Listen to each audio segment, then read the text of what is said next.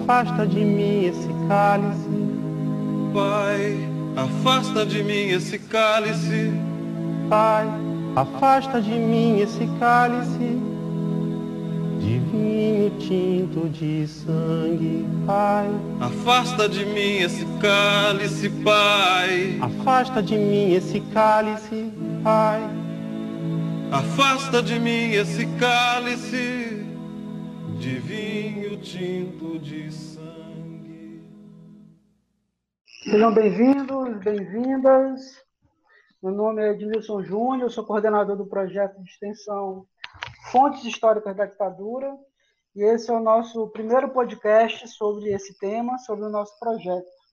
Um projeto que a gente vem fazendo há cerca de três anos, indo nas escolas públicas, tanto do Sertão Central como na capital. Né? A gente já foi para Mombaça, Quixadá, Quixeramobim, Itapiúna, Capistrano, Senador Pompeu, Milhã, e outras cidades do Sertão Central, discutir esse tema da ditadura a partir de fontes é, históricas. Né?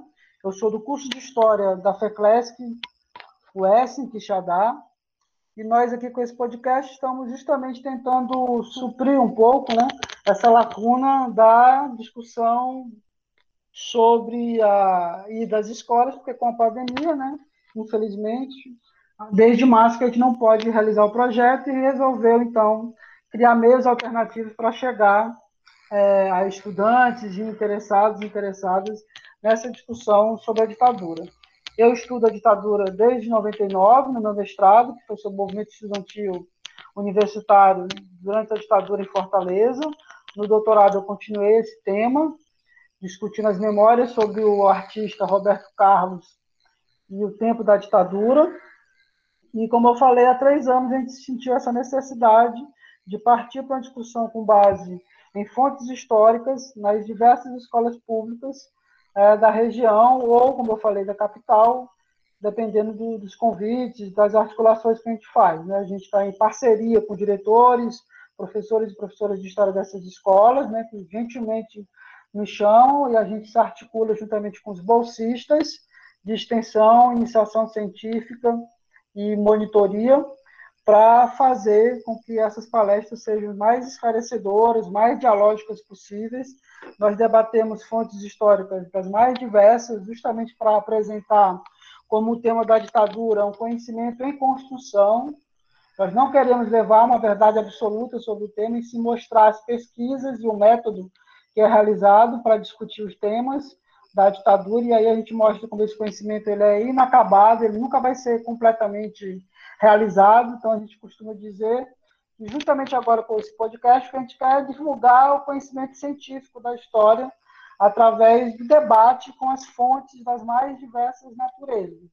Vídeos, fotos, jornais, revistas, entrevistas, imagens, estatísticas, vários tipos de fontes são usadas nas palestras e vão ser usadas aqui também na discussão é para justamente mostrar como o conhecimento histórico, seja ele qual for, o da ditadura não é diferente, é sempre uma construção. Então, a gente quer discutir com os estudantes nas escolas, discutir com vocês a partir de hoje, essa linha de como cada um, cada uma deve se envolver com o conhecimento histórico, com o conhecimento histórico da ditadura da maneira mais criativa e responsável possível, e para isso deve dialogar com o que já foi discutido e com as pesquisas que estão sendo feitas é, sobre esse assunto. Eu estou aqui com nossos amigos e amigas, né, que participam do projeto, né. Temos aqui o professor Amadeu, o professor Jucimar, os bolsistas Wagner, Bianca, Laíris, Tiara, Rodrigo, Wesley, Lia. Eu vou pedir para cada um, cada uma falar um pouco o que entende desse assunto da ditadura, das suas vivências em relação ao projeto, porque esse primeiro podcast é justamente isso, né? Mais do que já discutir o tema, aprofundar um assunto, nós queremos nos apresentar para vocês e mostrar a importância do tema. Mais uma vez, sejam todos bem-vindos e bem-vindos. É, meu nome é Laíris, Eu sou aluna do curso de História da FECLESC Campus da UES. Eu estou indo para o sétimo semestre e eu entrei no projeto de extensão sobre ditadura. Eu acho que eu estava no meu terceiro semestre quando o Edmilson fez a propaganda do grupo. E aí eu me interessei muito na época porque eu sempre gostei desse, dessa temática sobre ditadura, mas eu nunca tinha tipo parado para pesquisar e estudar a fundo.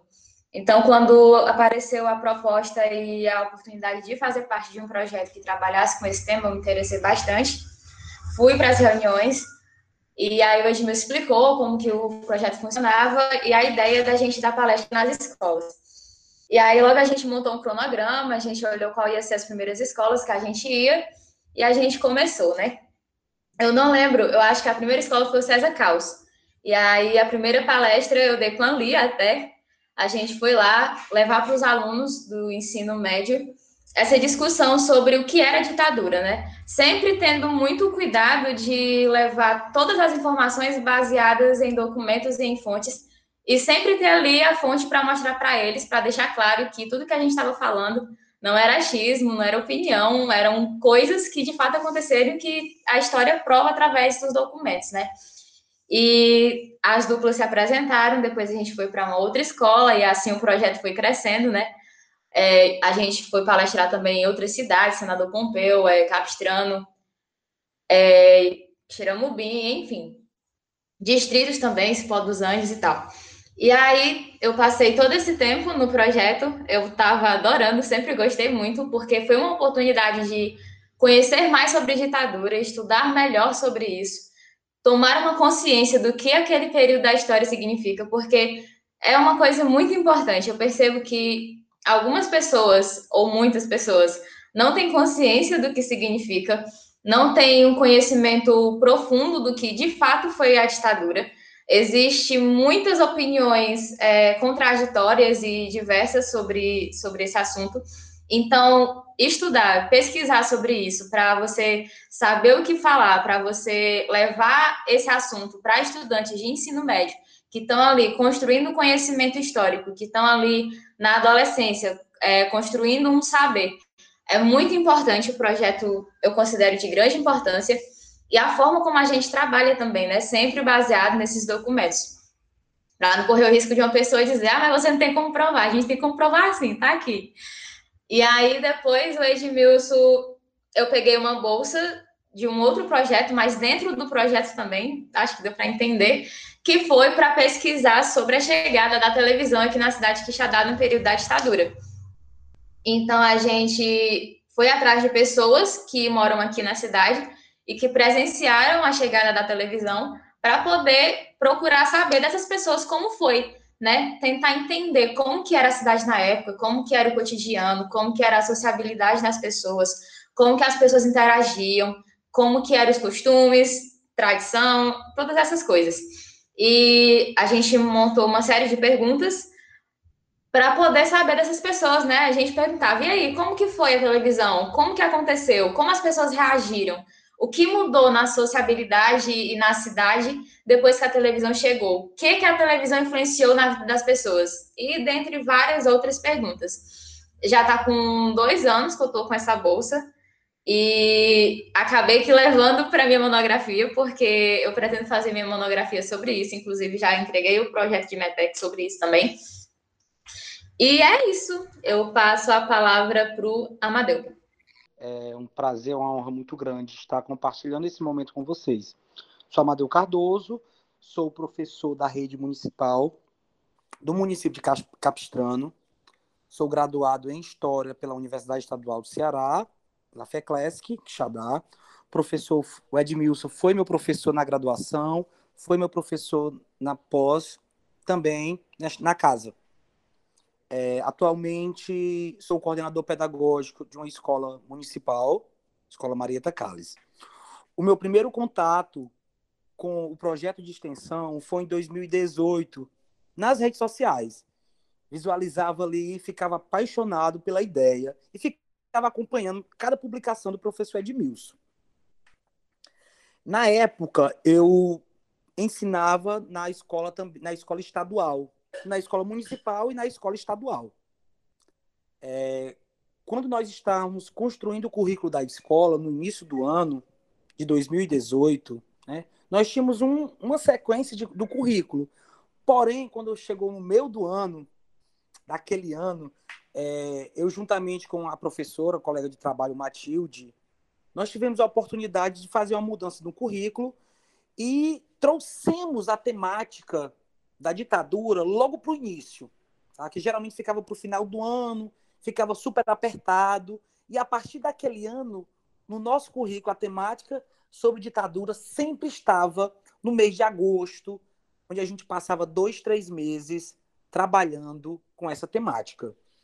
Na mesma época, eu era formador na Secretaria de Educação Municipal.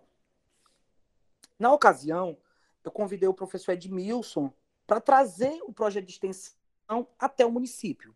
Ele veio primeiramente para a escola estadual, onde nós montamos uma oficina com os nossos alunos de terceiro ano, fizemos uma exposição no pátio, foi uma semana de ação.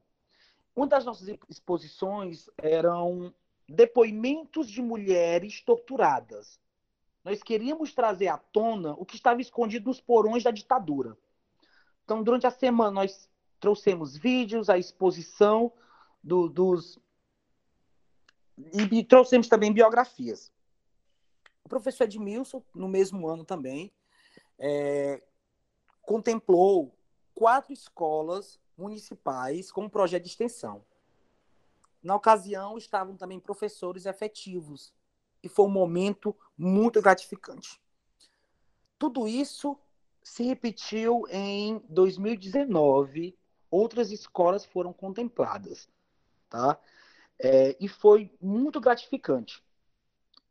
O tema da ditadura, né, na escola, no contexto escolar, ele se torna cada vez mais necessário. Durante muito tempo, era trabalhado superficialmente. Né? Porém, nos últimos anos, tem sido necessário por conta é, é, da necessidade de refletir sobre a temática e também com as ameaças constantes que nós temos de um retorno de uma possível ditadura. E nós estamos aqui hoje para fazer valer todas as pessoas que morreram, né, que construíram e fortaleceram o nosso processo democrático e trazer a voz dessas pessoas para o nosso presente. Tá bom? A minha expectativa do podcast é que nós possamos contribuir muito mais para o nosso país, fazendo uma discussão sobre a temática e levar isso para a sala de aula, levar essa discussão para a escola. Muito obrigado. Nós que agradecemos, Amadeu, pela parceria de sempre. Muito obrigado mesmo, cara. Agora aqui a gente pode tentar de novo aqui, eu disse não. Sim, eu passei dois anos, não é, no grupo. E para mim foi dois anos é, muito ricos para mim no que diz respeito a tanto ao conhecimento sobre o tema quanto a é, didática, né, de sala, porque mesmo que a gente realizasse palestras, né, não aquela aula mais comum, me ajudou muito depois a ter mais desenvolvimento, né, um melhor discurso. Até você me ajudava com as correções, né, em fala e tudo. E foi muito bom. É, e de início eu não tinha tanto interesse pelo tema no início do curso, né, ainda. É, mas depois comecei a ter uma curiosidade maior e tudo, e foi justamente quando eu entrei no grupo. Então, isso também foi um impacto positivo, não é? é me ajudou a conhecer mais um, um, tema que eu comecei a ter mais interesse e que começou a aparecer mais né, no, no meu meio social ali, que as pessoas falavam muito, até por conta do período também, é, o que estava acontecendo na época, então o tema ganhou uma proporção maior. E uma coisa que me ajudou também foi na questão do próprio trabalho em equipe, né, que o nosso grupo, é, boa parte do grupo que ainda está aí hoje, né, a gente passou dois anos juntos, então é, a gente aprendeu, né, já tinha umas equipes formadas, mas mesmo assim a gente aprendeu a, a colaborar uns com os outros, aprendeu a a como um e outro trabalho, como um e outro abordam um determinado tema, então a gente já tinha toda uma, uma conexão que fazia aquelas é, palestras ficarem bem dinâmicas, né? Até porque a gente já conhecia cada um, sabia um tema que cada um dominava mais. E foi muito rico, não é?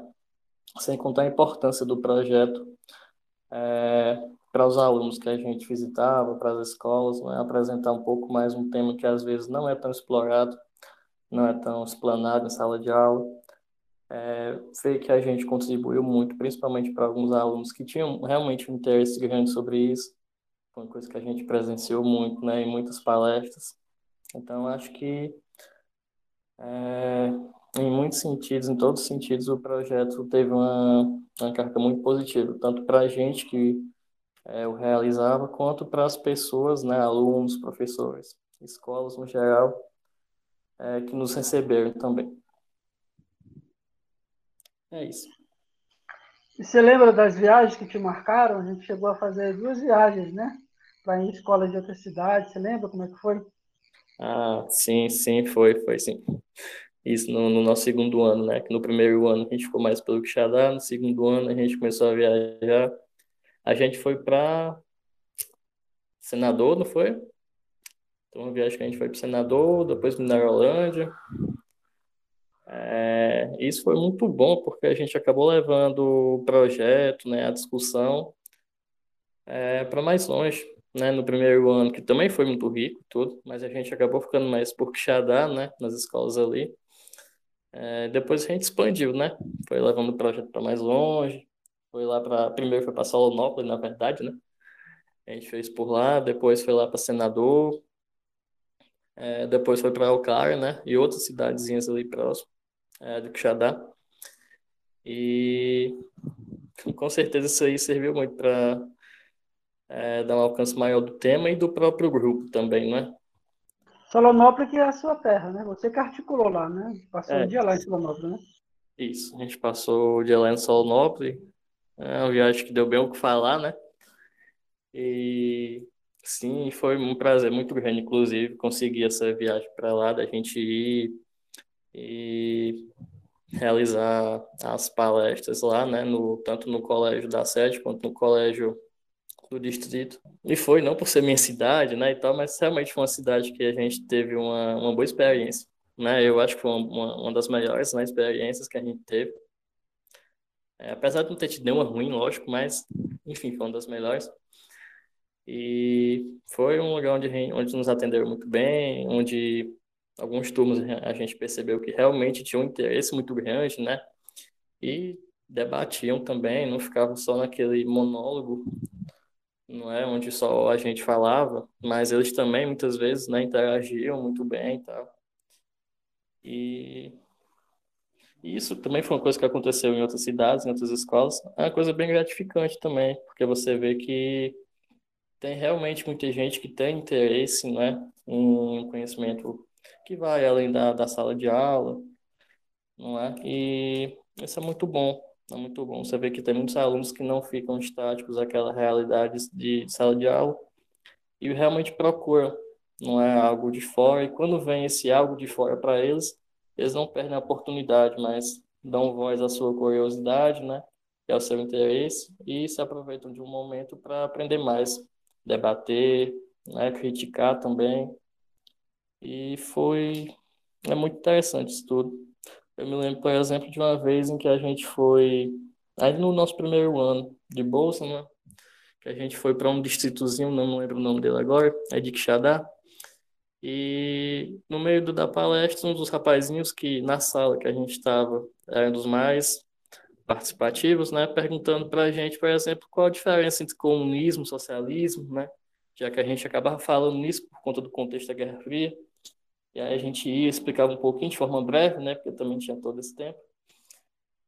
É, e também outras curiosidades que iam, tinham ligação direta com o que a gente tinha acabado de falar e também outras coisas que estavam mais relacionadas ao contexto também, não é? E, enfim, foi muito gratificante. Foi uma coisa que até deixava a gente mais animado, até mais empolgado, tanto para estudar mais sobre, é, quanto até nas palestras futuras, né, que a gente já tinha aquela preparação a mais, né, aquela, aquela, aquela preocupação também a mais de estar preparado para caso algum aluno pergunte alguma coisa, a gente não se pegue de surpresa, né, apesar de que a gente também, lógico, não sabe tudo, nem tem a obrigação de saber absolutamente tudo, né, mas é, de certa forma é um estímulo a mais para a gente sempre buscando coisa nova. Sobre o Solonop, é importante registrar né, que o professor Altemar estava com a gente na parceria, né? Uma parceria é, boa, né? Tanto ele levou a gente, como faz parte das palestras também, né? E sim. ele se perdeu com você, não foi na, no caminho para o distrito? Não foi essa história? Conta essa história.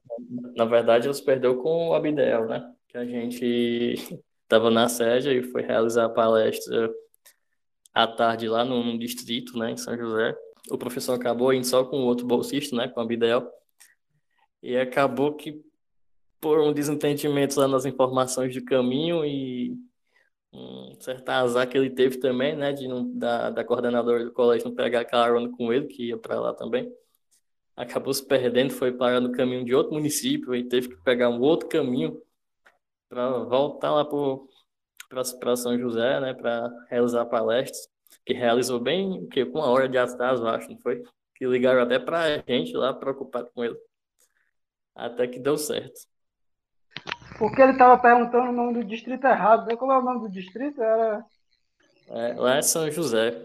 Aí eu não lembrava o nome do distrito, não lembrava o nome da escola, que era Mundoca. Aí eu perguntava uma coisa lá, nada foi, a ver. Foi, foi isso, é Mundoca, Mundoca, é. Ele tava falando Muriçoca, coisa assim. Muriçoca, Dondoca, sei lá. E aí... Quem é o próximo que eu tenho que me controlar aqui? Ai, ai. Rendeu. Obrigado, pessoal. Valeu mesmo pela parceria aí. Eu aprendi muito. Muito importante mesmo. Foram muitos momentos legais nessas palestras, né? Teve essas duas viagens, né? Valeu demais. Só agradeço, garoto. Também. Estamos juntos aí, né? Você está se formando agora praticamente já, está só esperando aí essa né, pandemia, essa situação se resolver, né? Agora já está atuando nas escolas, a parceria continua agora com você como colega de trabalho oficialmente, né? Hum, Valeu com mesmo. Certeza, com certeza, começar a lecionar aqui no município, eu já chamo vocês para é, realizar palestras aqui, dessa vez eu como professor, né, da sala. Massa, muito massa, muito orgulhoso. Ah, obrigado. Oi, oi, oi, oi. Oi, pessoal. Eu sou, eu me chamo Rodrigo, eu eu estou indo para o quinto semestre, era para estar tá indo para o quinto semestre do curso de História, também na FECLESC, em Quixadá. Faço parte do projeto Fontes Históricas da Ditadura há quase um ano. Também sou bolsista e orientando do professor Edmilson no projeto que, que visa identificar o tempo histórico das canções do Chico Buarque, que foram produzidas entre os anos de 1964 a 1985, período este da, da ditadura civil-militar no Brasil. É uma imagem de, um, de uma minoria política concentrando o poder de um Estado, um Estado, a nação, em suas mãos, por meios, por, por intermédio da força, da violência, da discriminação, e assim por diante. Sobre os debates de, de o que é ditadura e o que foi a ditadura no Brasil, a ditadura de 1964, especificamente, eu acredito que é extremamente importante essas discussões, porque agora eu vou lembrar aqui, como o próprio presidente da Câmara dos Deputados, Rodrigo Maia, recentemente escreveu em uma das, daquelas notas, aquelas notas de repúdios tão famosas, após o nosso querido presidente se fazer presente e ainda discursar numa manifestação inconstitucional e antidemocrática, como o próprio presidente da Câmara falou, lutamos contra o coronavírus e o vírus do autoritarismo. Infelizmente, não existe uma vacina para esse vírus autoritarista. Só existe um remédio que é justamente falar. Falar o que foi e o que causou o excesso de autoritarismo, tanto no mundo quanto no Brasil. Assim, as pessoas vão começar a entender que nem mesmo nem mesmo a mais fraca e defeituosa democracia do mundo é pior é pior do que é, é pior do que uma do que uma ditadura. Não pode ser uma ditadura de direita, comunista, seja seja qual for, de esquerda. é, religiosa. Tudo isso, a liberdade está em jogo em, em todas essas. E sobre o projeto, eu faço parte há quase um ano, como eu falei, só que eu ainda não tive a oportunidade de. Eu frequentei algumas palestras, mas não tive a oportunidade de palestrar. Só observei e eu acho. E só com, com, com essas observações deu para ver que é um que é a intenção boa. E você nos ajudou aí com esse projeto do Chico, né? Até com a música, uhum. pesquisando, né? A Angélica, né? Você ajudou a fazer os slides, Angélica. né? Sim. E também, já que tu tocou no assunto música, aí já falando dessa, dessa coisa do podcast, aí eu já, já tive a oportunidade de fazer um podcast, aí eu estou preparando outro, tudo relacionado com a ditadura, usando a, a, a fonte música para desvendar, para pesquisar também a respeito da ditadura. Ótimo, Rodrigo. Muito bem apontado aí. Oi, gente. É, eu me chamo Bianca, né? Eu faço parte do projeto Fontes Históricas da Ditadura.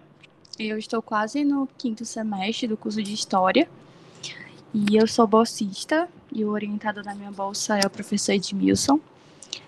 E a minha bolsa ela fala sobre a chegada da TV na época da ditadura militar e, consequentemente, sobre a rádio, sobre comportamentos e sobre inúmeros assuntos que eu gosto muito de falar.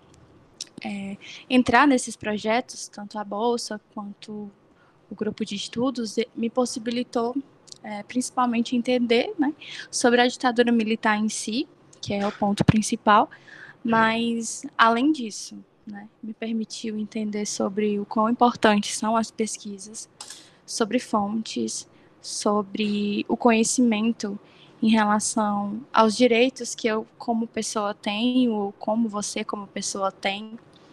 Ou seja, informações sobre o ir em busca de respostas, sobre o não se contentar somente com o que está à nossa frente, sobre coisas que nos foram impostas durante uma vida inteira, ou seja, com aquilo que se enraiza na gente e por muito tempo é tratada como verdade única e absoluta.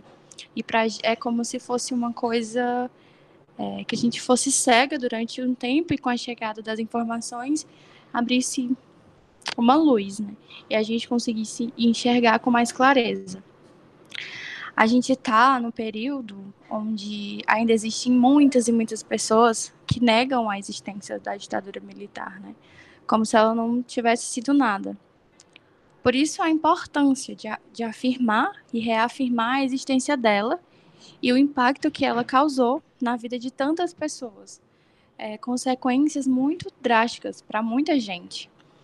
E eu espero muito que com esse podcast, assim como os outros que virão, que terão assuntos muito incríveis, é, permitam às pessoas entenderem mais sobre o assunto, o assunto em destaque, que é a ditadura militar, mas principalmente é, que elas venham a ter mais curiosidade, né, de buscarem ainda mais, e não só nesse assunto específico, como eu falei, mas em todos, assim principalmente sobre coisas históricas e assuntos históricos que é, a gente precisa entender mais para falar mais sobre. É, e algo que precisa ser lembrado diariamente é que a democracia é uma das coisas mais importantes que nós, como pessoas dentro de uma sociedade, temos. Então, que nós possamos lutar para nunca deixar de existir mesmo que é, esse direito pareça de alguma forma não existir para muitas e muitas pessoas. Então, que tenhamos essa curiosidade, eu e você, e que a gente possa é, dividir coisas e a gente possa aprender juntos. Márcia Bianca, eu queria que você falasse só um pouco. Sei que você chegou a, a ir para a palestra em Xanamubim, né? Como é que foi lá que você sentiu a palestra na escola? E também da sua bolsa, né, das atividades da sua bolsa que você tem desenvolvido aí no último ano, a bolsa CNPq, né? Pode falar? Sim, sim. Pronto. Em relação à palestra, eu só fui a uma mesma, que aconteceu na cidade onde eu moro, que é Quixeramobim. E foi na escola Humberto Bezerra, né?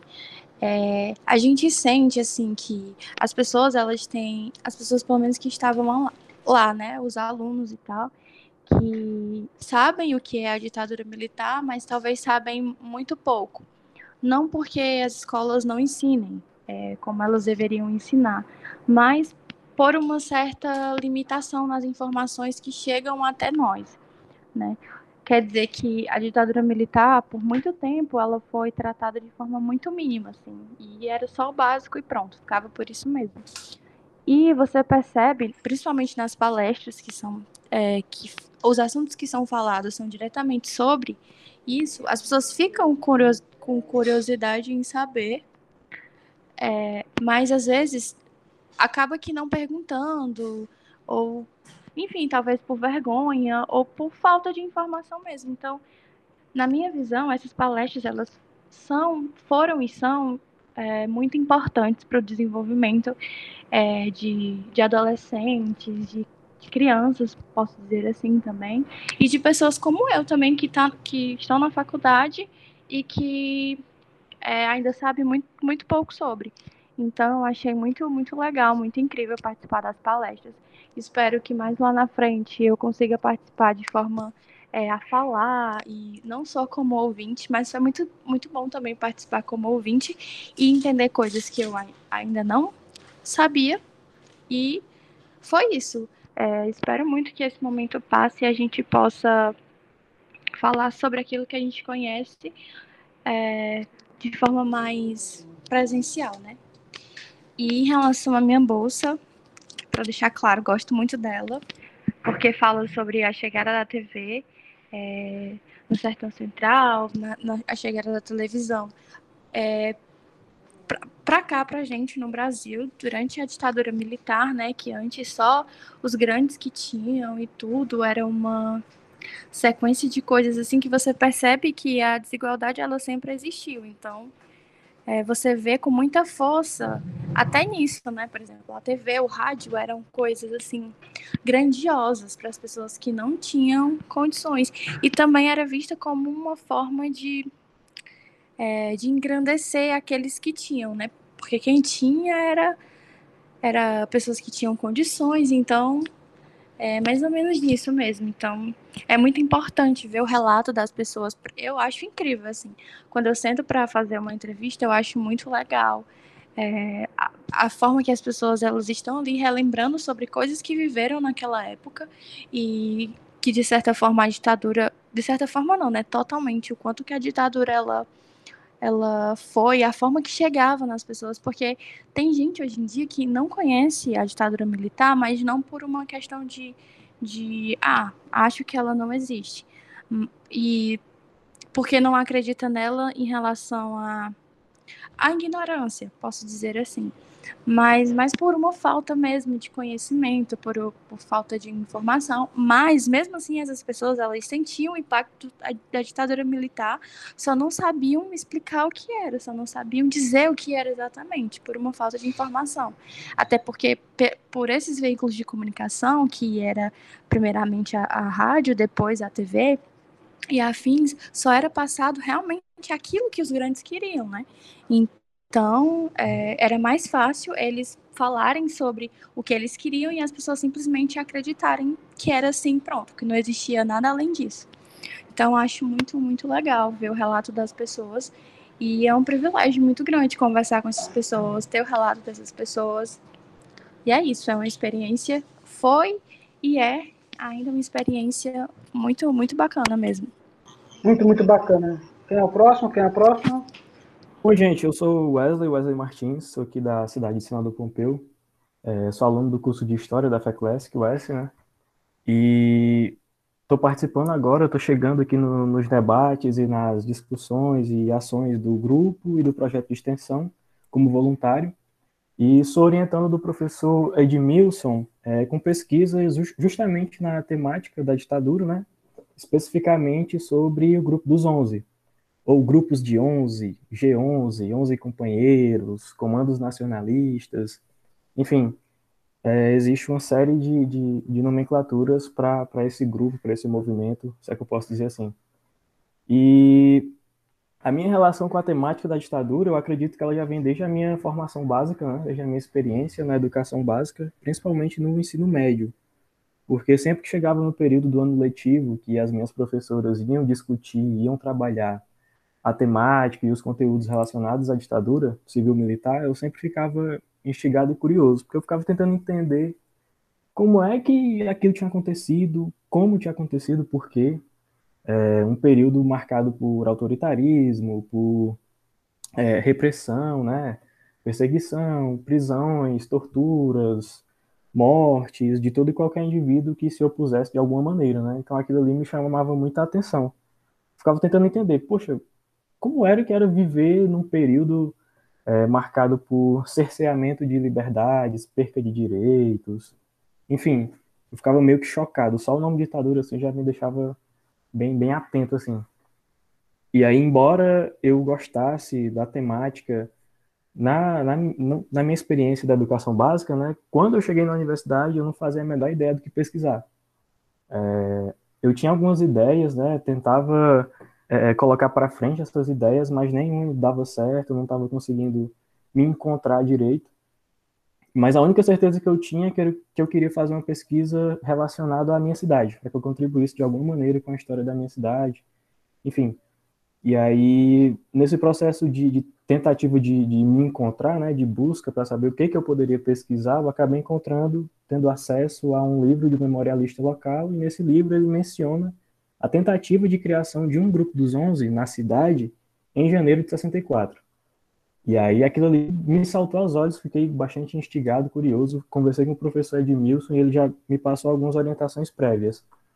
E aí eu estou nessa tentativa de fazer algumas reflexões a partir dessa tentativa de criação do grupo na minha cidade, onde eu tento entender é, é, de que forma e como as ideias, as discussões políticas e os projetos políticos ali daquele início da década de 60, principalmente no período é, é, que antecede ao, ao golpe, chegaram e foram apropriados pelos sujeitos políticos e sociais da minha cidade, né? pelos grupos políticos, pelos grupos sociais, enfim. E aí eu estou nessa, nessa pegada de, de tentar levantar as fontes, né, onde eu estou é, é, discutindo principalmente, levantando principalmente fontes orais, né, através de entrevistas, e aí a partir dessas, das análises dessas fontes, tentando dar continuidade aí à minha pesquisa. E aí outra coisa que eu acredito que faz com que não só eu, mas todo cidadão brasileiro tenha algum tipo de conexão com a ditadura é, é, o fato de que nos últimos anos as discussões a respeito da ditadura, pelo menos na minha leitura, assim, elas aumentaram, principalmente nesse cyberespaço, nessa questão assim, da internet, discussões é, é sobre a ditadura e a memória da ditadura estão é, é, maiores, mais incisivas na minha leitura, principalmente na internet, como eu falei.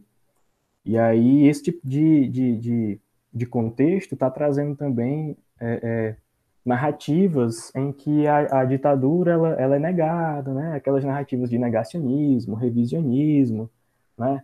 que são nada mais nada menos que narrativas pautadas na disseminação de falsidades, na distorção de fatos, fontes, enfim, e aí eu acredito que esse contexto faz com que a gente se relacione, principalmente nós, historiadores e historiadores é, em formação, com a temática, não é?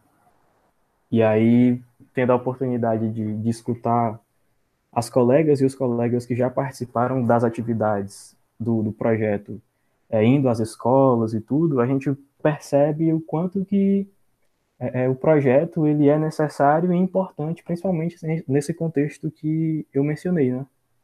É nesse contexto atual, é, em que a, a ditadura está é, sendo debatida por diferentes narrativas e surgem essas narrativas negacionistas e revisionistas. É, e aí o projeto, na minha visão, assume essa, essa, essa coisa de, de necessidade e importância, né? Essa figura de necessidade e importância, porque a gente tem a oportunidade de ir às escolas, de ir discutir com os alunos, né? é, levantar alguns debates, algumas reflexões sobre a ditadura com os alunos, pautados sempre é, nos vestígios, nas fontes, nos documentos, né? É, fontes essas, vestígios esses, analisados de uma forma crítica, seguindo a, a, o método historiográfico, né? É, com, com responsabilidade, né? E aí eu acho que o projeto e as ações do projeto assumem uma importância gigantesca é, nessa perspectiva, assim, porque ajuda a, a combater essas narrativas que tentam negar, que tentam fazer algum tipo de revisionismo é, é, chulo e que não acrescentem nada do conhecimento historiográfico sobre a ditadura e a sua memória, não é? Uma vez que esse tipo de narrativa negacionista e historiográfica, ela é baseada é, é, é no, num projeto político de um grupo específico que tem interesses específicos, que são interesses autoritários, excludentes, e que, é, é, como eu falei, em nada contribuem com o conhecimento historiográfico e que não se importam de maneira alguma em defender a democracia ou fortalecê-la, não é?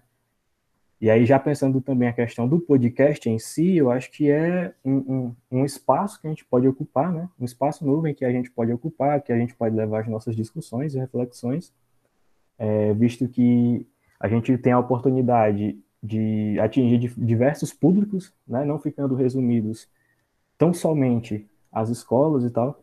É, claro que ele surge por causa do contexto da pandemia, mas eu acho que nessa perspectiva é, é uma coisa bacana.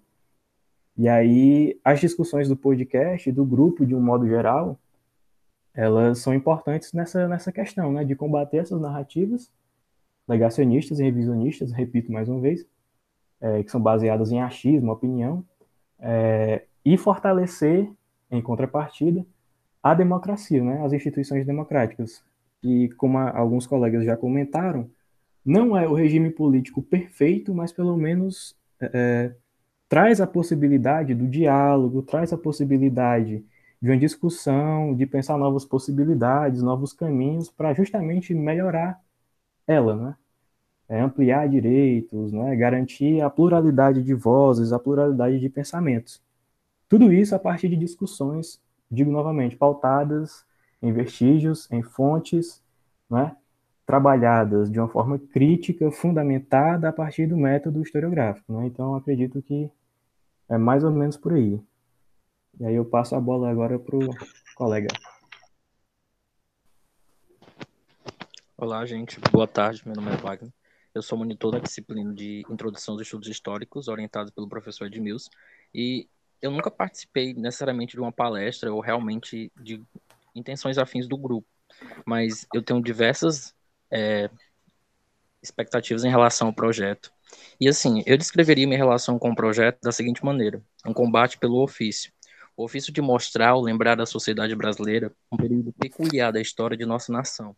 Combater pela memória, levar os fatos para a compreensão dos interesses sociais que possibilitaram uma dura chaga na nossa democracia atualmente sofrendo duras críticas e observando algumas fagulhas de revisionismo histórico ao gosto de indivíduos que querem garantir a não existência de igualdade, bem-estar social, consciência da diversidade brasileira e principalmente de respeito às individualidades civis, combater pelo ofício da história, mostrando assim as ações dos homens no tempo.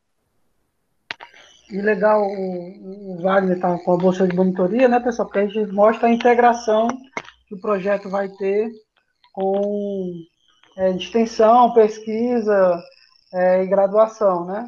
Ensino, graduação, né? A gente já teve outros monitores que participaram do projeto nas palestras, tanto fazendo as próprias atividades nas escolas, como ajudando a coletar documentos da história local de cada cidade, de cada escola que a gente ia fazer a palestra. A Laíra já falou do César Carlos, né, que é da época da ditadura, foi criado em 1974, colégio aqui de Quixadá. Então, a gente, com os bolsistas, pesquisou lá sobre os arquivos do próprio colégio, o nome do colégio, e a própria discussão da ditadura fica mais sofisticada na medida que as experiências são pensadas de forma integral, né? Não é uma ditadura fora do contexto da história daquela cidade, né? No, o local universal, nacional, está tudo junto, né? Dentro de uma, de uma experiência que as coisas estão se conectando. Da mesma maneira, a gente teve com a nossa mestranda, a Josileuda, acesso a pesquisa sobre o Vigílio Tabra, outro colégio criado durante a ditadura também, em 66, né? Então ela cedeu para a gente a pesquisa dela, o monitor, a gente podia levantar esses acervos, né? É, e aí, quando a gente fala do, do colégio que foi criado, a gente já discute como é que aquele colégio foi criado e depois ele vai ser sucateado pela própria ditadura, assim como foi o César Carlos, né? A gente leva fotos da estrutura física do colégio, né? Mostrando como começou e como vai se transformando e vai ficando cada vez mais vilipendiado pela falta de recursos, já que a sociedade brasileira ficou extremamente miserável com a ditadura. Então, não é porque eles criaram um colégio que também resolveram o problema da educação, muito pelo contrário, né? um colégio para poucas pessoas, que depois vai sendo cada vez mais é, sucateado, ficando em situação difícil, numa realidade que foi geral assim para todo, todo o Brasil. E esses bolsistas também ajudaram a pesquisar a Câmara Municipal, né, como foi o caso do Daniel Lopes, que está aqui, está trabalhando nesse momento, mas foi um grande bolsista da gente que ajudou muito a pesquisar como é que era a discussão daquele período nas câmaras municipais, tanto de Itapiúna como de Capistrano, né, duas cidades aqui do Sertão Central. E aí, através dessa pesquisa, a gente ia para a disciplina, mostrando como era nas escolas o debate, mas também fazendo novas discussões na disciplina de metodologia da pesquisa, com essas fontes coletadas sobre a ditadura nos arquivos municipais. Então, o Wagner está né, tá na introdução aos estudos históricos como monitor, mas vai dialogar bastante com a extensão nas escolas e a pesquisa, nesse sentido de ajudar a levar para a sala de aula da introdução debates metodológicos de introdução aos alunos e alunas na introdução. Eu queria até que o Wagner pudesse falar mais como é que ele espera que vai ser essa integração é, do projeto com as turmas de, de, introdução, os conceitos de introdução à história, como é que ele está vendo isso, o que, é que ele está estudando. Eu sempre vi a introdução dos estudos históricos como uma maneira de realmente como fosse a primeira porta de entrada dentro do ramo da ciência histórica é você trabalhar os conceitos de uma maneira prática, simples e realmente aplicar eles no tempo em que eles acontecem. Também entender que os conceitos eles são um devir, como a história sempre vão mudando, alterando, não às vezes até na sua essência, ou às vezes até na sua grafia. Por exemplo, democracia, se a gente for comparar, democracia na antiguidade grega era uma coisa, democracia atual hoje no século 21 é outra.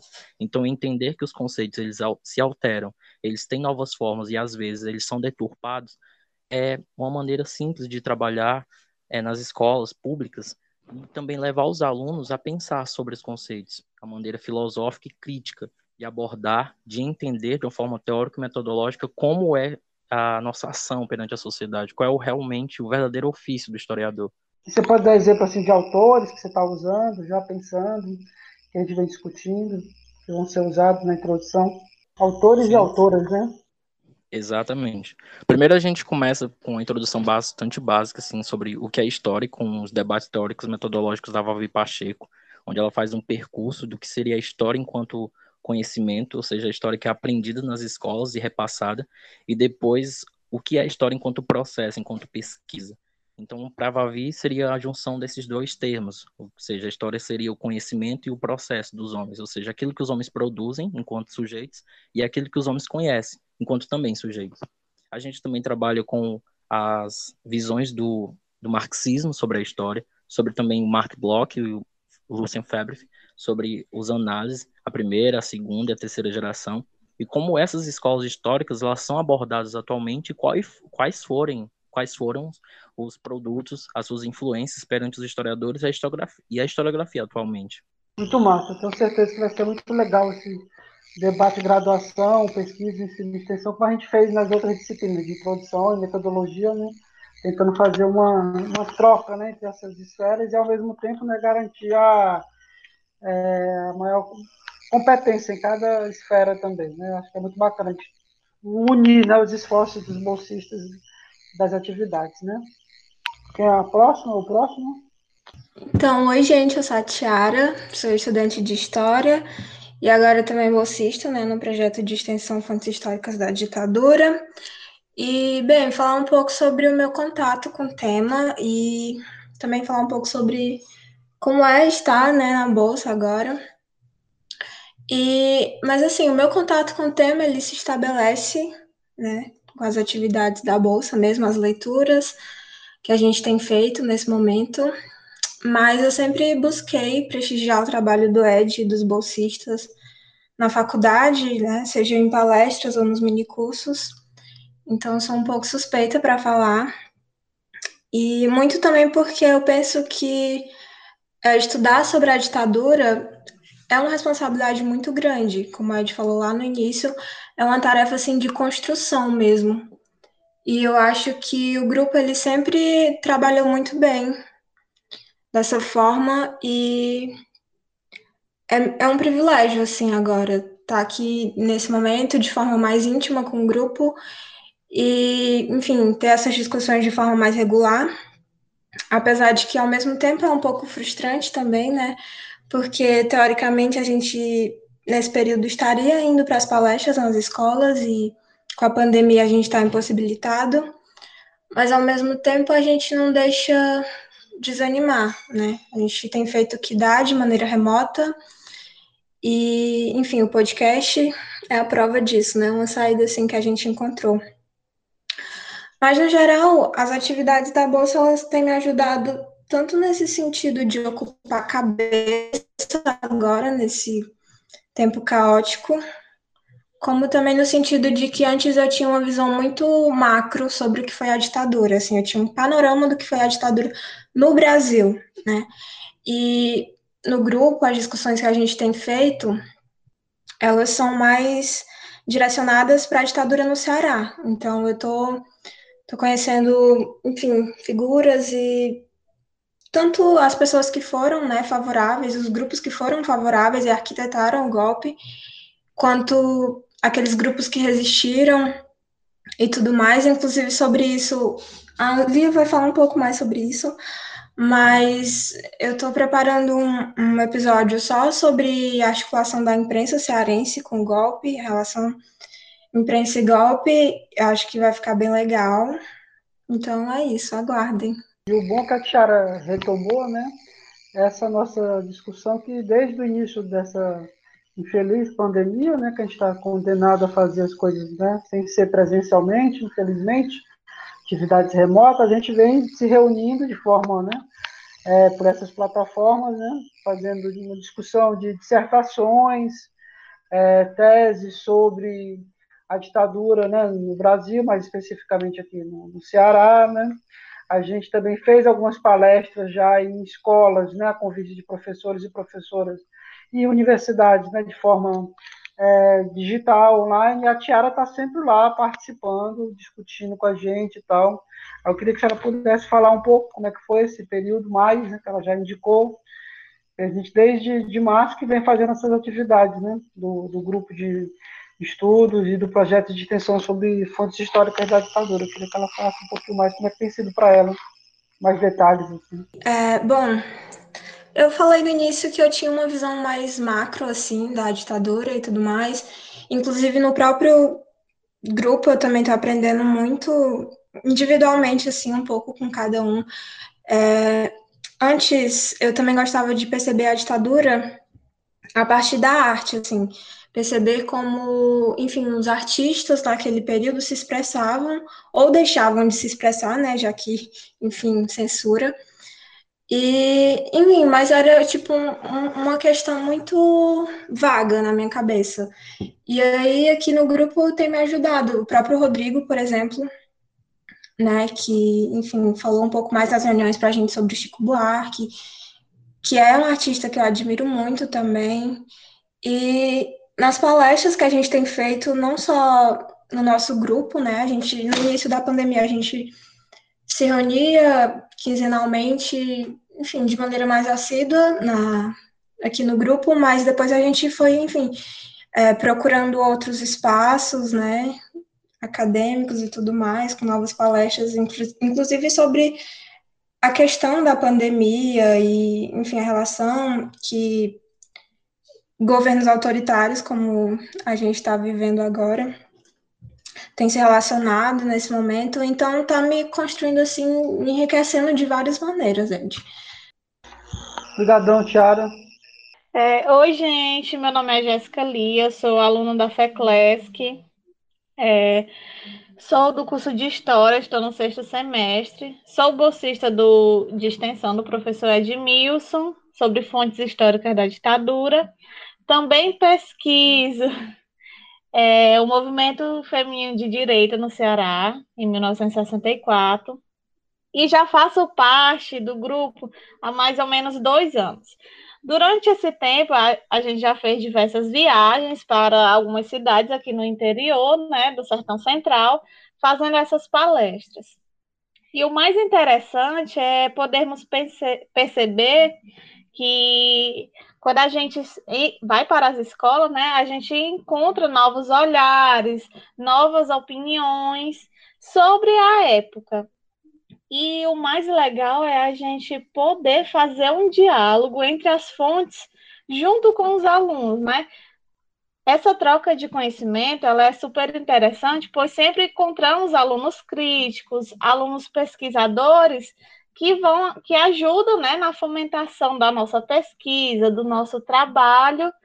E eu acho que o mais legal é poder discutir a ditadura nas escolas, é, faz com que a gente perceba o que significou, o que significa para eles esse período principalmente para suas famílias, né?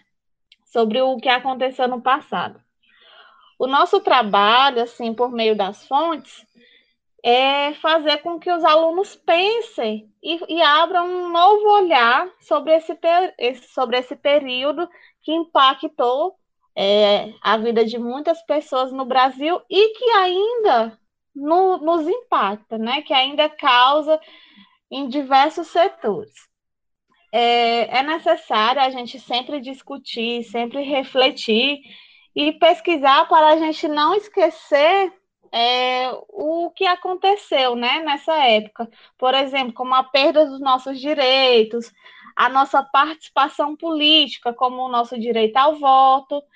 E é para a gente pensar e olhar hoje em dia para esse período histórico de forma crítica, junto com os alunos, para a gente poder discutir a importância da democracia, né? O, o quanto ela é importante para a vida do, dos brasileiros, para nossas vidas e para a vida deles, né? Pra, para que eles possam ter esse olhar. E com a criação do podcast, né, que vem surgir por conta da pandemia, como muitos dos meus colegas aqui já falaram, é a gente poder levar esse nosso conhecimento historiográfico para além do que os carros podem nos levar. Essas nossas discussões aqui no podcast, elas vão ser apresentadas de diversas formas. Que formas são essas? É, elas podem ser apresentadas em grupos, em duplas, em solos, principalmente aos próximos episódios. O próximo que vai ter vai ser sobre as canções do Chico Buarque, e o tempo da ditadura, que foi o Rodrigo que apresentou. Depois também vai ter sobre o período de 1945 a 64 e as condições do golpe, que quem vai apresentar vai ser eu e o meu amigo Wesley. Depois vai ter sobre a imprensa, o golpe de 1964, sobre a mídia e ditadura, que vai ser a Tiara. Depois o Wagner vai apresentar sobre os conceitos de ditadura militar. Então é isso, gente. É, fiquem ligados nos próximos episódios, porque vai ser bem interessante. A gente vai falar sobre o período, vamos poder analisar, criticar nossas fontes e sempre buscar novos conhecimentos. É isso. Vocês que estão nos ouvindo, né, pessoal, estão vendo que o grupo é forte, né? Os bolsistas, bolsistas estão tudo afiado, afiadas, né? Mas não pode assim terminar sem a Lia falar um pouco mais da experiência nas palestras. A Lia, menina séria, comprometida, grande estudante, né? Ela está com a gente já há muito tempo, mesmo quando ela estava entrando no curso sem bolsa e depois quando ela pegou outras bolsas, sempre fez questão de participar do projeto como voluntária e agora, que ela já está mais na metade do curso, ela entrou como bolsista de extensão oficial, mas sempre participou de tudo como voluntária. Eu queria que ela falasse dos momentos mais marcantes das palestras para ela.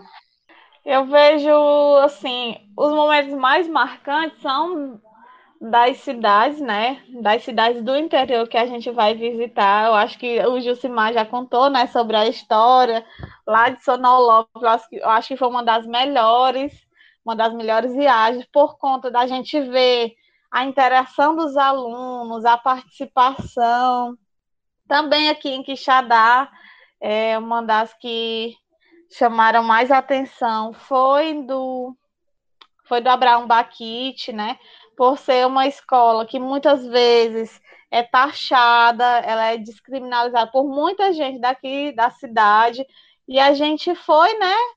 A gente foi, a gente deu nossa palestra e simplesmente foi muito bom, porque os alunos participavam, a gente vê é, os novos olhares, as opiniões deles, e sempre trazer esse diálogo, essa conversa com eles. Acho que é muito, muito bom. Eu acho que eu falei, né, que eu estou há mais ou menos dois anos e sempre é emocionante as nossas viagens. As outras cidades, quando junta Edmilson, Gilcimar, quando juntava, né? Edmilson, Gilcimar ou outros professores, sempre era motivo para rir, sempre era motivo, né? Claro que a gente também tinha que manter a nossa postura, que quando chegávamos na escola, né, sempre, fazíamos nossas palestras, sempre discutíamos, mas nunca deixarmos de conversar, de, de interagir entre nós. Então, sempre foi um grupo muito bom, muito maravilhoso, super interativo, e acredito que seja só isso mesmo. Muito massa, se lembrar do, do Abraão Baquite, né, para a gente é, complementar, né, que essas palestras nas escolas de Quixadá a gente faz durante todo o ano para pegar todas as turmas daquela escola que a gente decidiu é, naquele ano. Né? Então a gente fez todas as, todas as turmas do Abraão Baquite, do César Caos, é, do Vigílio Távora, né? e iria agora para a escola modelo do São João, né? quando explodiu a pandemia. Né? Então a gente faz palestras fechando todas as turmas de uma parceria com as direções de cada escola, né? A gente faz todas as, as escolas, todas as turmas de uma escola, né? Até chegar em todas, né? Das escolas públicas de Quixadá, né? E ao mesmo tempo, como disse o Jusimar também, a gente procurou ampliar no segundo ano em diante, né? E a convite, seja com a parceria do professor, da professora, da faculdade ou da escola, né? De carro, de ônibus, né? Para as cidades vizinhas aqui a Quixadá, que compõem o Sertão Central, né? E aí a gente não fazia todas as turmas por uma questão de, de, logística e tal, mas quando ia também ia para passar o dia e fazer o máximo possível, né? Também não ia só para fazer numa turma, né? Então bacana se lembrar do Abrão Baquite porque deu a oportunidade a gente complementar também, né? E você não vai falar dos distritos não, também assim, como foi bacana aquela vida dos distritos de Cipó dos Anjos, Atama, ah, eu acho que, assim, a gente, né, muitas vezes os professores falavam quando a gente ia viajar, né, principalmente para esses distritos como Joatama e Cipó dos Anjos, que também faziam parte é, do Abraão Baquite, né? Eram outras sedes. É, eu acho que quando a gente foi para o Cipó, a gente a gente foi meio assim, né? Que a gente não conhecia os alunos, não conhecia os outros professores, a gente foi dando cara a tapa. A gente foi com o diretor da própria escola que nos levou. Acho que a gente assim ficou de queixo caído por perceber o quanto eles eram participativos, ou então quando, quando eles simplesmente ficavam calados, prestavam atenção, observavam as fontes, faziam perguntas. Foi o que mas me chamou a atenção. Eu e a Laíris, na época, eu lembro da nossa conversa, percebendo isso, né? Percebendo que alguns alunos gostavam de dar sua opinião, que eram bem críticos. E na Joatão, acho que foi uma noite muito inesquecível, né? Eu e o Gissimar, como sempre, acho que essa dupla foi imbatível, não sei porquê, mas essa dupla foi perfeita, porque a gente a gente ia lá, dava nossas, nossas palestras, observava quem, quem gostava de, de interagir, quem estava só para né, só fazer uma palhaçadinha, uma, uma brincadeira com a gente, né? Porque eram, é, a gente eram pessoas novas, eles nunca conheciam, né? E quem é que quando era adolescente não gostava de tirar um pouco o sarro de novas pessoas que entravam dentro da escola. Então, sempre víamos no, é, novas pessoas, esses alunos sempre buscavam interagir com a gente. Acho que a gente nunca foi.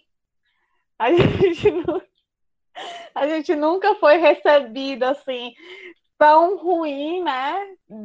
Sempre foi, sempre as escolas tiveram de portas abertas para a gente, para a gente ter esse diálogo entre a universidade e o ensino médio ou o ensino fundamental. Então, Joatama, Joatama, Abraão Baquite, né? Que é nome da mesma escola, Joatama Abraão Baquite, é, Abraão Baquite Quixadá, Cipó dos Anjos, Abraão. É muito bom. Acho que foi uma das, das nossas melhores palestras. A noite rendeu, como meu amigo Josimar disse. E é isso. Acho que foi muito bom. E Solonópolis, pronto. Acho que foi uma das nossas melhores histórias que a gente tem para contar para a vida toda. Exatamente, foi muito massa. Registrando, né, que foi o AGM, né? AGM Martins, né? Que levou a gente o diretor do, do Abraão Baquite, do, do, das sedes, né, do, dos anexos, né, Joatama e Cipó dos Anjos, né, e assim a gente fez essas atividades né, nas escolas, né, e a gente acaba, acaba até um pouco esquecendo, né, a Laíris, acho que foi a única que foi com, comigo, né, a gente também é, conseguiu ônibus, né, para levar os alunos, alunas, né, das, das escolas para visitar lugares de memória em Fortaleza, né? Museu do Ceará e o arquivo, o arquivo do Estado, né? O arquivo público do Estado. Eu fui também. Ah, a Jéssica também foi, né? Então, a é, gente eu fui... pode fazer um podcast só sobre isso, né? Que foi tão rica aquela, não? Com os alunos foi do César, né? Do, do, do liceu, né? Da profissional, né? A gente também tem essa parte no projeto de deixar a escola à vontade para escolher os alunos e alunas, porque não dá para levar todo mundo, a gente só tem 50 vagas no ônibus, né? Para ir para esses lugares de memória onde a gente discute fontes históricas da ditadura em outros é, locais que não apenas só na própria escola ou na FECLESC, né? A gente também, às vezes, traz os alunos e alunas das escolas para a FECLESC fazer as palestras na FECLESC, né? Além de fazer na própria as próprias escolas, né? Então a gente também tem esse outro braço aí do projeto que infelizmente também está parado total, né? No ano passado a gente não conseguiu o, ônibus, né? E esse ano que a gente conseguiu retomar, né? Aí da Fortaleza, esse lugar de memória, né? Com alguém, com grupos das escolas públicas, né? infelizmente está parado, mas vai voltar, se Deus quiser, a gente vai conseguir é, retomar tudo e estamos nessas articulações de fazer o debate é, de forma é, digital, né, pelo online, né, pelo podcast. Acho que todos aqui viram, né, que está com a gente até agora, né, a qualidade dos nossos bolsistas e das nossas discussões, o amadurecimento deles, o compromisso deles, né, como a gente vem investindo pesado no diálogo, na parceria é, com os bolsistas, com os professores do curso e com os professores e professoras, diretores e diretoras das escolas públicas aqui da região, né? incluído também a própria coordenação do CRED, onde também a gente fez palestra para os grêmios estudantis, o CRED 12, aqui de, da região. Né? Então, acho que a palavra-chave é essa, né? integração, troca, diálogo, né? parceria. A gente não está indo também para as escolas para resolver os problemas, o que não foi feito, né? A gente vai mesmo para trocar experiências e conhecimentos e um tipo de visita mesmo, né? A gente não está tudo que acontece na escola, né? A gente vai para é, ajudar da maneira que aquela escola, que a direção, que os professores e professoras acharem melhor. Né? Palestras de duas horas, tem palestras de 50 minutos, às vezes mais de turmas juntas, às vezes não, né? Como eu falei aqui em Quixadá, a gente procura fazer numa escola todas as turmas, né? A parceria mais sólida, né? Mais aprofundada, né? Mas se tiver de fazer só para os terceiro ano, como a gente já fez aqui em escolas públicas de várias cidades, inclusive Quixadá, a gente faz só para os terceiros, que a gente acha importante, só para os primeiros, né? Todo mundo entendeu o espírito da coisa, né? E sobre o podcast, como os meninos e meninas disseram, né? A ideia é ampliar ainda mais a discussão e esse diálogo, né? A gente quer que mais e mais pessoas participem do processo de construção do conhecimento histórico, crítico, ativo, democrático, é, a serviço de uma sociedade mais justa, no caso específico, o foco na ditadura e no debate da democracia e dos direitos sociais. É isso que a gente quer com o podcast, com esses canais digitais, nesse né? aqui, o podcast vai rodar aí pelos lugares, né? a gente puder colocar no YouTube, a gente está com o canal no YouTube, Fontes Históricas da Ditadura, vai estar lá com certeza esse podcast. E é um primeiro passo, um primeiro momento, eu só posso dizer o quanto eu tenho orgulho de trabalhar com vocês, pessoal, aqueles também que já é, se desligaram, estão terminando o curso, né? Daniel Lopes, o Abdel Lopes, a Aline Feitosa, um parceiro que a gente tem também no mestrado, né, que ajudou bastante com palestras de transporte, estrutura física, né, o Elton, do mestrado em História e Letras, é, e todos os professores, professores que eu não vou dizer todo mundo aqui, né, Carlos Suiane, Amadeu, que está aqui com a gente agora, representando esses professores e professoras, né, é muita, muita gente, pessoal, a Rosana, do Senador Pompeu, então, que a gente possa continuar essa troca e tanto pelo online, né, e mais rápido possível também, que as condições permitirem, as condições sanitárias de segurança para todo mundo, é, ao vivo, né, o presencial. Nós vamos fazendo tudo que é possível. Hora de dizer tchau, então. Então dê um tchau aí, galera. Tchau. Valeu, galera. Valeu, Tchau. Valeu. Tchau. Tchau, let it go. Valeu, valeu. Let it go.